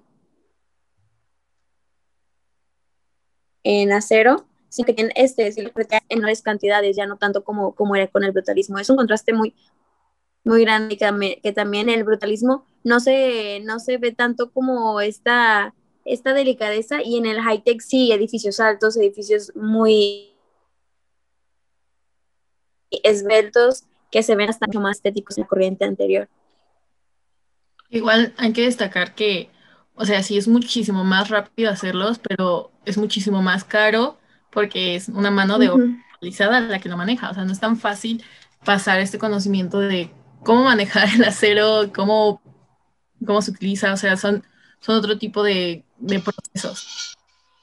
Es contraste, o sea, tal cual, eh, brutalismo con, con high-tech, o sea, estás hablando de lo, lo eh, bueno, no quería decir esto, pero bueno, es, tal cual como la estereotomía y lo tectónico. Mm. Ey, Pablo, vi tu cara, no quería decirlo por eso. F en el chat, pero bueno, date. Pero, pero, pero no se lo tienes que dar solamente a una persona, el concepto viene de mucho tiempo atrás. Que lo robó, por cierto, que diga qué, continúa. Eh, sí, el concepto ya tiene tiempo. Entonces, sí es algo como más tectónico y tal cual vemos como elementos a lo mejor más esbeltos, pero son como eh, elementos que empiezan como a ordenarse para generar como toda una composición. A lo mejor antes solo veíamos como la masa en el brutalismo y ahora vemos como más elementos que siguen conformando a la arquitectura, pero que también viene a, a volarnos la cabeza o a volarle la cabeza también a los arquitectos con tanta tecnología, ¿no? Con tantos creo que ahí eh, es donde también se empieza a, yo creo que a generar una complejidad de poder manipular tantos materiales y juntarlos en una obra. Bien ahí, niño Tavo, excelente. em, eh, eh, bien ahí, estrellita al rato. Ah, sí. me, ac- me acordé de un maestro, güey, no mames. Híjole, Había un maestro que sí nos decía así, niños. Story time. Ah, no es cierto. Eh, Nah. referencia, bueno. Em, este rollo del high tech también viene muchísimo en función, nuevamente, eso es lo que me encanta, de qué rollo con las ideas que se estaban manejando. Si tuvimos, digamos, ya periodos de que, no, pues estamos en contra de todo lo que viene antes, ok. No, pues estamos buscando qué es lo que viene a futuro, ok. No, pues estamos buscando demostrar lo que es, eh, no voy a decir el término, eh, pero básicamente lo que es para todos. Lo que demuestra... No, no, no lo diré. Em, lo que es para todos, lo que nos hace ser quienes somos, ¿no? Pero aquí con el high tech ya viene algo totalmente distinto, que decimos, ok, ya avanzamos como sociedad, ya avanzamos como industria, ya estamos avanzando también en cuanto a nivel tecnológico. Entonces, en mis edificios, pum, yo voy a mostrarlo. Y por eso mismo high tech maneja una estética demasiado industrial. Si antes se buscaba em, como tal em, ocultar ciertos elementos, ahorita es como que, mira, güey, pum, aquí va la tubería, aquí va la estructura. Y date cuenta de que sí o sí aquí va. Se presume eso, el avance tecnológico. Sí. El mismo término lo dice, high tech. Totalmente. o sea, Entonces, ajá, adelante Maya. No, Sí, date, date. O sea, ju- justo el avance tecnológico, y aquí lo que eh, yo creo que fue lo que más repercutió fue el tema del, del que el hombre llegó a la luna, ¿no? O sea, fue en, en esa época, eh, principios de los, bueno, finales de los, de los años 60, que fue cuando tuvo el, el, el boom de, del este, de este movimiento. Entonces ahí Sí. es cuando entra el tema de la ideología y mentalidad, ¿no? Ya de, de la alta tecnología. Porque, o sea, haber llegado a la Luna, la carrera espacial que se está viviendo actualmente por la Guerra Fría, ¿no? Entre la Unión Soviética y Estados Unidos, o sea, fue algo muy, muy impactante que también tiene repercusión en, esta, en este movimiento, que es la búsqueda de la tecnología y la implementación de los materiales. Y también, pues no sé, o sea, yo creo que es algo de lo que definió esta, como que este impulso a la, a la tecnología y pues se ha reflejado en la arquitectura, ¿no? Porque los edificios, yo que más reconozco, que neta, no sé cómo se llama, pero sé, sé que está en Inglaterra, que diseñó Norman Foster, creo que es el, el típico, y pues Norman Foster creo que es el más famoso, pero son personas, ¿no? O sea, sí, sí, o sea, y pues eso, o sea, refleja su arquitectura como que mucha tecnología, o sea, estamos aplicando así en la arquitectura, pero yo creo que en base a los avances, ¿no? ¿Cuál te refieres de, de los edificios de, de Norman O sea, Foster? uno que está así como un tipo... El que tiene una forma curiosa.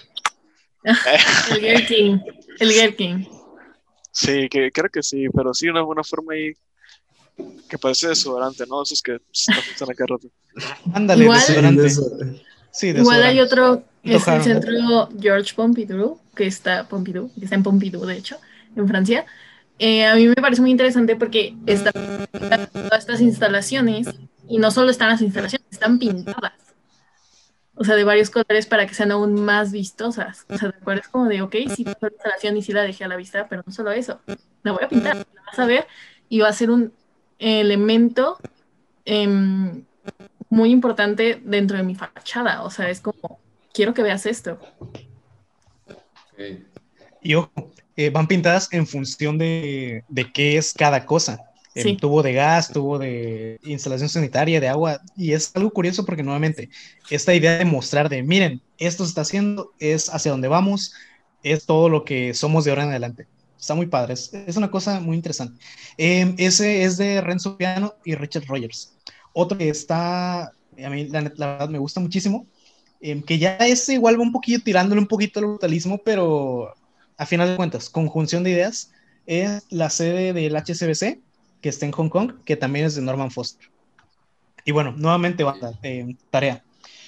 Y ya, ya hablamos de brutalismo, ya hablamos brutalismo que es lo que es de todos, ya hablamos de high tech, que es hacia dónde vamos, pero aquí viene un tema que a mí me encanta porque refleja muchísimo de lo que somos como arquitectos. ¿Qué somos como arquitectos? Somos seres imaginativos, creativos, que siempre estamos como que viendo what hacia dónde vamos, de dónde venimos, por qué, cómo y pues ruta a trazar. Y ojo, muchas veces, digamos, estas rutas no están, no son, no tienen que estar necesariamente a fuerzas ligadas a algo que exista, a algo que mm, sí o sí se haga, sino que está sujeto muchas veces a la especulación. Y pues viene un poquillo esto, lo de las utopías, utopías arquitectónicas. ¿Qué rollo con esto? ¿Qué es una utopía? ¿Cómo lo aplicamos a la arquitectura? Em, ¿Por qué lo aplicamos a la arquitectura? Y em, ya le doy paso a quien me lo pidió desde hace ratos, porque hijo, le vieran en el chat cómo está, insiste, insiste. Date, Alondra.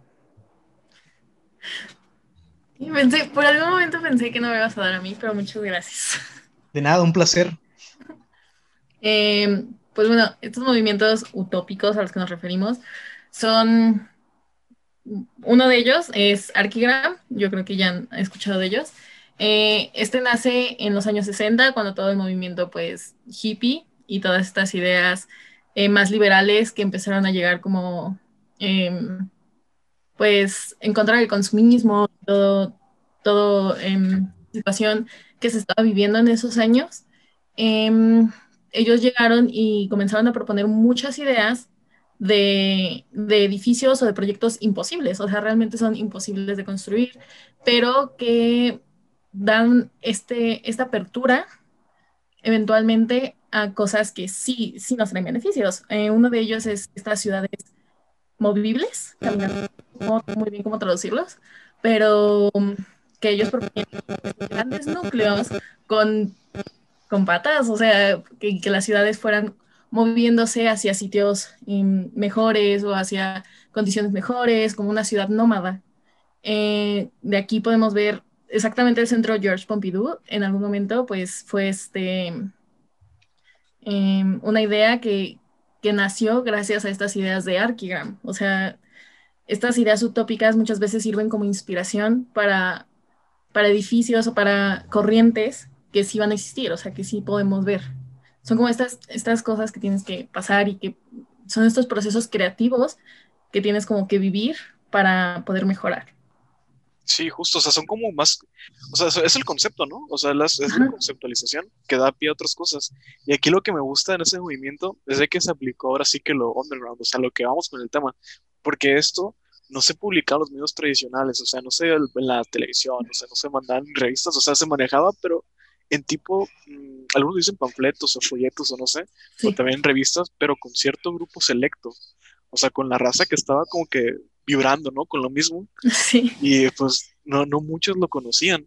Ya luego se hizo más famoso, pero realmente en su tiempo, en la época de los 60, la década de los 60, o sea, se manejaba entre cierto grupo selecto, o sea, yo digo que como que la no sé si élite, sino como, como los que tienen ese mismo pensamiento, pues, porque poniéndonos un poco en contexto, o sea, ¿qué, qué estaba pasando en esa época? O sea, eran, eran movimientos como que se reprimían, yo supongo, algo así, pero sí, o sea, totalmente, totalmente no.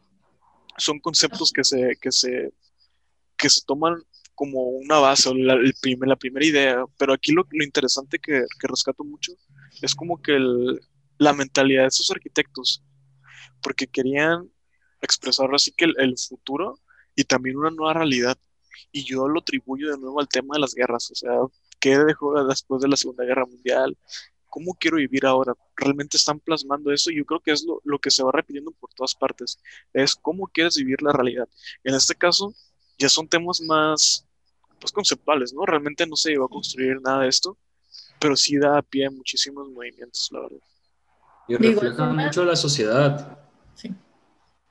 De igual forma, la representación, o sea, es como impresionante, no es como esta representación que conocemos de que hay tus plantas, cortes y fachadas, sino que empezaron a combinar muchísimo con el pop art y con... Ajá. Es muy impresionante, la verdad es muy bonito, deberían de... Si no lo conocen, sí deberían de googlearlo. Sí, la verdad, sí, muy buenas ilustraciones. De hecho, hasta, o sea, poniéndonos en contexto, hasta en 1960 y las vemos y están súper bien. O sea, hay raza que sigue manejando ese tipo de conceptualizaciones. Y de representación gráfica. Ajá, justo. Representación gráfica que si lo desean, también, ajá, también tenemos un episodio ya colgado ahí. Eh, es background del podcast. Eh, cálense a verlo, está bueno. También tratamos un poquito esos temas y está muy, muy padre. episodio número 2, ¿no? Así es, episodio número 2. Em, bien ahí, buena referencia. Gracias, Tavo. Ah, qué bien. No, no es cierto. Eh, no, no era ese, era otro, ya me acordé. Me hice bolas. Bueno, volviendo. Eh, dijo algo muy importante que me gusta siempre recordar de cómo estas esta efervescencia de ideas da paso a que luego más disciplinas se integren, porque no es nada más arquitectura, sino que esto luego trasciende también en cuanto a literatura, narrativa, cosas que tú puedes proponer, ideas que están ahí en el aire, pero que tú como creador estás en toda la libertad de tomarla y ya luego ver qué haces con ello. Ya lo que dijo Alondra, ilustraciones, bueno, lo que mencionó igual de literatura, y ojo, muy padre, hace tiempo, no me acuerdo cuál fue el año en específico, pero me acuerdo muy bien, un saludo al Pepe y al Fabián, que yo les estaba diciendo que, oye, fíjate que va a salir esta película que se llama Máquinas Monstruosas y Máquinas Monstruosas y Máquinas Monstruosas. Y ellos como, ¿de cuál? No, no, no, ya, ya me acordé, era Ciudades Monstruosas, Ciudades Terribles. El caso es que yo no le supe decir el nombre. Y bueno, la nombre, ahora sí que oficial, es Máquinas Mortales, Mortal Engines, película de Peter Jackson, de más o menos se maneja un poquito esa idea de que son ciudades acá enormes, grandotas que se van moviendo y que así es la nueva forma de vivir. Obviamente, em, eso es utópico, o bueno, por ahora es utópico. Quién sabe de aquí a 50, 100, 200 años sea, ¿no? Creo que ya no alcanzaremos a verlo, o no sé. Ah, no es cierto. Em, pero pues sí, deja mucho que pensar con la manera en que se van integrando todo esto, todas estas cosas en cuanto a acto creativo. Em, y esto también de las utopías no va nada más en cuanto a... ¿Mande? No, no, no, adelante, adelante, date. Sí, a, que a mí se me hace muy interesante o, este, este, esto que ya menciona Maya como después de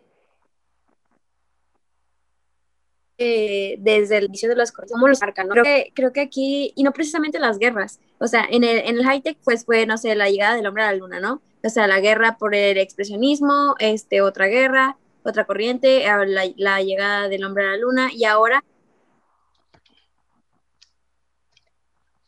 estamos este, no sé, de pandemia y que creo que eso, esto también, la pandemia nos va a modificar o no, ya nos está modificando, todavía no sabemos tal cual va a ser el producto, pero que nos está llevando a una, a una, a una transformación en todos los aspectos, tanto social, cultural, arquitectura, en todo. Entonces también es como ¿cómo, cómo es el que vamos a vivir después, cómo que va a surgir este, y es como te haces como la chacra mental de, de, que, qué, está o qué pasará y, diseñas, no sé, tal vez una, una casa que tenga habitaciones separadas 1.5 metros y idear o, o, pensar en, en, el que cómo quieres vivir la realidad, ¿no? Creo que también va mucho de la mano y lo podemos relacionar con nuestra situación actual. De hecho, eso que menciona Mitch, o sea, más allá también de tener proyectos utópicos que solo sirven como desestrés o como olvidar todas estas em, cosas que estás viviendo, hay un ejemplo que se llama El Toro de Stanford. Gracias, Ter, por enseñarme ese proyecto.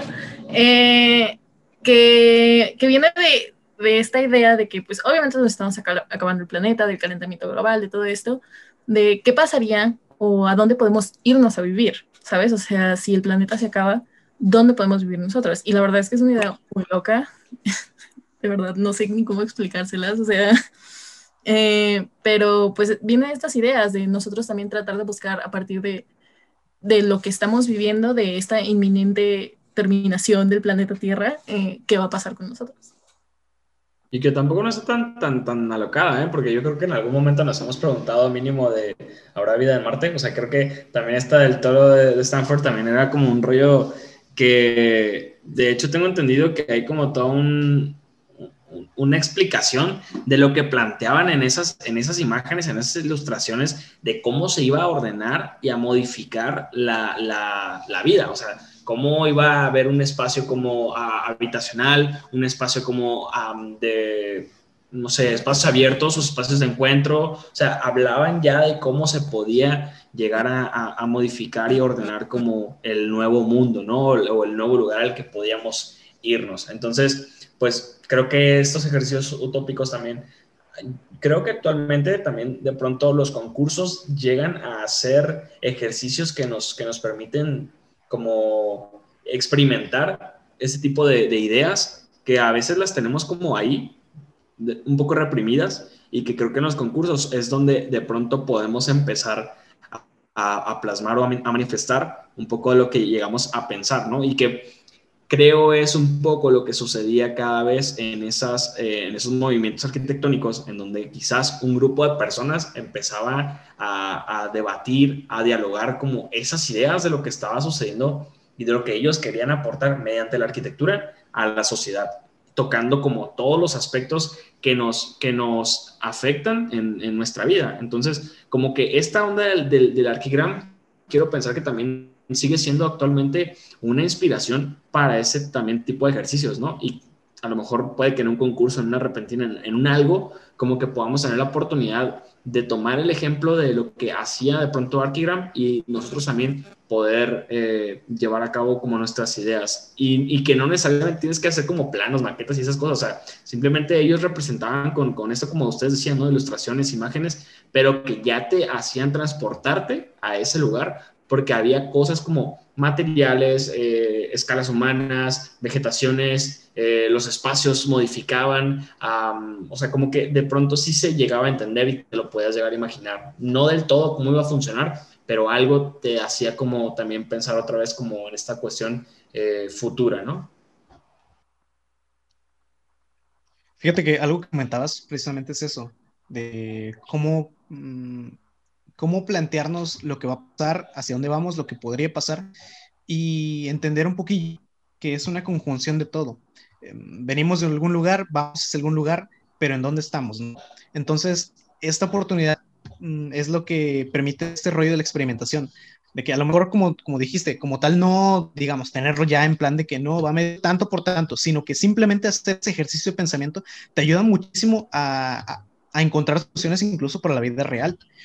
algo que, que, me deja pensando mucho y que me gustó es anda con Bookminster, Fuller, que igual, un inventor que a lo mejor tenía como que cosas muy locas, muy, incluso a lo mejor adelantadas a su tiempo, o dirían algunos, con mucho chocomil mental, pero, o sea, ahí está su trabajo y deja pensando porque el güey era una máquina creativa y no dejaba de producir, no paraba, siempre estaba como que experimentando. Y creo que se le puede aprender muchísimo a no limitarnos, a no decir, no, pues, digamos, no me quedo dentro de la caja, sino que pienso afuera de la caja. Porque muchas veces, mientras estás ahí enfrascado en tu manera de resolver tu problema, se te olvida como tal el problema y no avanzas. Entonces, es como que necesario variarle y a veces como que explorar otros ámbitos, otros rollos con este acto creativo para llegar a algún mm, alguna solución más específica. Y que, y, que ojo, por, perdón. Ah, bueno, adelante. No, para que también no, y, que lo termines de decir, pero, pero a mí se me hace como bien interesante eso que ya dijiste, porque volvemos a entender por qué de pronto la arquitectura queda como sin darse a conocer. O sea, como por qué se vuelve en esta arquitectura underground. O sea, esa persona que tú comentas, de Buckminster Fuller, eh, fue alguien que era un gran, tengo entendido, como filósofo pensador, pero que rompía con lo que se estaba haciendo en ese momento. Tengo entendido que de hecho hasta fue como expulsado en muchas ocasiones de, universidades. Eh, por, por, quiero pensar también que por todas este, eh, estas ideas que él mencionaba, ¿no? Pero que entonces es ahí en donde de pronto también se puede la arquitectura pues quedar solo como escondida porque a lo mejor no es lo que están haciendo como no sé si el gremio o la elite o, qué, ¿no? Y, igual, Archigram lo hizo también, pero al final logró también su cometido de publicarlo, o sea, creo que tocamos como, eh, estamos llegando como a ese punto de las intenciones que de pronto tienen eh, al momento de lanzar estas ideas, estos ideales, y que de pronto pues no llegan todas a ser como las más relevantes. Pero pues como tú dices, a lo mejor no es el estándar, no es lo que está haciendo, pero sí o sí, algo bien importante aquí y vibra en alto banda, mentalidad tiburón siempre, con la mente en el juego, hacia el norte. No se les olvide que eso, somos creadores, tenemos que experimentar, tenemos que rifarnos y si digamos, si al mundo no le gusta lo que estás haciendo, digo, tampoco tienes que volarla de producir cosas a lo loco em, sin sentido, no. Dale orden a tus ideas, busca una necesidad, resuélvela y si tú crees que vas por el camino y de veras ves que si estás resolviendo la necesidad, pues ¡fum! Vámonos recio. El mundo necesita más ideas, el mundo necesita innovación, necesita gente que esté creando, que esté proponiendo. Y ya lo dije un montón de veces y este es mi discurso de siempre.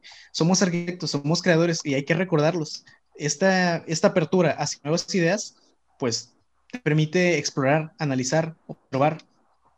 Entonces, respecto a todo este asunto, todo este tema, ya vimos lo que es el, expresionismo, el brutalismo, de steel, el high tech, y bueno, sí son como que temas medio, no, no medio, bien, bien, bien underground, hay unos que más, hay unos que menos, pero hay que recordar que la constante aquí, pues es eso, la creación, eh, acto creativo, resolver una necesidad, proyectar eh, hacia el futuro, pensando también en el presente, pero sin olvidar qué rollo con el pasado, al final de cuentas, si uno sabe de dónde viene, pues más fácil poder saber hacia dónde va. Y bueno, em, ¿alguna conclusión final que quieran decir respecto a esto? ¿Quién te escribe tus diálogos? Este, yo, yo creo que el que no, pues yo creo que de manera de conclusión, yo creo que ahora sí será como que dejar una pregunta planteada a todos, ¿no? Y todas. El cuestión de qué sigue, o sea, cuál va a ser la próxima tendencia. Porque lo, lo mencionó Mitch, de que, o sea, las guerras, los sucesos históricos marcan un antes y un después en la arquitectura. Y ahorita, actualmente estamos pasando por un momento histórico muy, muy importante y vamos a ver qué sigue y es lo que me da bastante curiosidad. Y pues yo creo que está hasta en nuestras manos, ¿no? Las futuras generaciones de arquitectos que puedan aportar bastante a este, a este nuevo movimiento. Y pues nada, pues muchas gracias por escucharnos. Y pues no sé si alguien más quiere agregar algo. Yo, yo agregaría lo que ya estabas diciendo, como de lo que estamos pasando ahorita, también como aprovecharía para que vayan a ver nuestro episodio también que tenemos de arquitectura post-confinamiento. Eh, o del confinamiento, perdón, vayan a, verlo también. Hablamos un poquito como justo de esto, ¿no? O sea, de lo que puede llegar a suceder después o qué es, llegará a pasar, qué movimiento puede llegar a modificar o puede llegar a, a ser referente después de esto que ha sucedido, ¿no? Que no es una guerra, pero pues bueno, es como una pandemia mundial no sé qué vaya a venir, yo la verdad es que no sé, exacto histórico, no sé qué vaya a venir. Eh, no sé si en esta ocasión no vaya a ser la tecnología la que nos vaya a modificar un movimiento, sino a lo mejor más que nada sea eh, pues la pandemia, que fue como lo que nos derrotó, por así decir, o lo que nos ha tenido como algunos venciendo las batallas, no lo sé. O sea, creo que quiero pensar que va a ser algo más social, algo urbano. Eh, no sé si vaya a ser como tanto de materiales, y a lo mejor pues algo de domótica puede entrar por ahí, ¿no? También sin olvidar como al medio ambiente. Y pues nada, será todo. Excelente, bien ahí todo. ¿Algo más que decir, Tim? Yo sé que sí quieren. Yo solo quería agregar que hacia eso que dijo Pablo de que, o sea, sí, como que dejen volar con su imaginación, pero que se controlen. Yo digo que no. Yo digo que hay veces en las que sí necesitas crear tu, tu propia utopía. Obviamente tampoco vas a vivir las utopías, tal vez eso sí lo entiendo, pero pues no está de más de repente llegar con una idea y romper un poquito de esta ideología que conforme vas avanzando en la carrera te van metiendo más metodológica, o sea, tal vez eso es algo que nos falta y de repente como dejarnos ir y crear algo que, pues, ¿por qué no? ¿Sabes? O sea, los videojuegos y de estas ideas salen como todos estos grandes, grandes mundos que nos gustan en los libros y todo esto, entonces de repente, tal vez no se lo propongas a tu cliente que te está pidiendo una casa, pero para ti, propia como... Los concursos. Pues, ajá, como tu propio proceso. ¿Por qué no? Sí, además aprovechen que ya casi va a ser legal, chavos, 2022. Ah, no sé Yo creo que... Ay, perdón. Yo creo que también va mucho de la mano en, en esto de que Em, en arquitectura no va a haber algo como que bueno, malo, bonito, feo, sino que algo que esté bien concebido, algo bien estructurado. yo, soy como me, me, me, me, enfocaría mucho, me enfoco mucho en que el proyecto esté bien realizado o que funcione a lo actual, a la, a la necesidad que quieres resolver aparte de que bonito, estos son proyectos como muy locos, pero que están resolviendo una, una realidad actual, que es lo que yo creo que estaremos viendo próximamente en todas, en, en arquitectura, por, por, todo este tema de la pandemia. Y bueno, yo con eso cerraría también mi, mi comentario de esta, del episodio. Pepe, tu momento llegó. Gracias, Mitch. Cierra, cierra fuerte, Pepe, cierra fuerte. En este momento. No, pues estoy, o sea, me dejó la verdad muy pensativo algo con lo que dijo de todo esto de las utopías, pero sí estoy de acuerdo con ella de que muchas veces uno necesita, eh, o sea, si bien está bien salir de lo convencional, muchas veces lo convencional es lo que más funciona. Entonces yo creo que sí tienes que hacer como un equilibrio. Eh, a lo mejor pues sí que te sirva de inspiración, pero pues sí tener los pies en la tierra. Y bueno, pues nada, me hizo muy interesante este tema, aprendí muchas cosas, la pasé muy bien y Corregí al Pablo. Sí, correcto, al Pablo. maestro Pablo, El maestro ha sido superado. Y aprendan a hablar, ¿no? ¿sabes? Sí. No, hombre, no somos nada. Pero-. Pero justamente eh, esto queda aprendizaje para todos. En Watchen, el Pepe corrigió el Pablo. Así como. El Leo de Pablo, ¿eh? No. el hijo de Pablo ahorita No. todo pisoteado. No, En el suelo. Digo yo, ¿de qué hablan? Si yo soy un ser humilde. Pero bueno, X con eso. Em, viene un poquillo de la mano, que siempre hay nuevas ideas, siempre hay cosas que están avanzando. Nuevamente, lo que viene atrás no hay que desecharlo del todo, hay que entender qué onda con lo que, lo que está atrás, colocarlo en el contexto un poquillo actual para poder ver hacia dónde vamos, hacia dónde está. Y aquí viene una frase que, la mera verdad, me gustó muchísimo y que... Puras frases ese capítulo, ¿eh? Claro que Hola. sí, esto, esto es una referencia entre la referencia. Me la parece serán de Travel Blogger, güey. Pero En Claro mamadores. sí.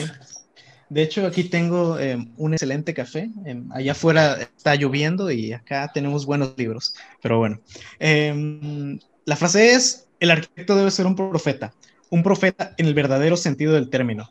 Si no puedes ver por lo menos 10 años hacia adelante, no lo llamen arquitecto.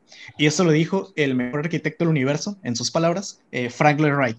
Entonces, amigos que nos están escuchando, piénsale bien ahí, eh, necesitamos desarrollar estabilidad, entender qué rollo con el futuro, poder eh, ver más allá del evidente, como diría el buen Leono. Y nada, es todo lo que tenemos que decir por el día de hoy. No, no dejen de escucharnos, eh, salimos cada miércoles, ay, de mediodía más o menos, por ahí a las 4 de la tarde, estamos en Spotify, estamos en YouTube.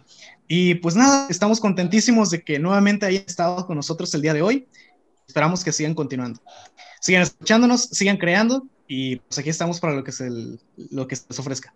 Muchísimas gracias y esto fue de plano. Hasta luego.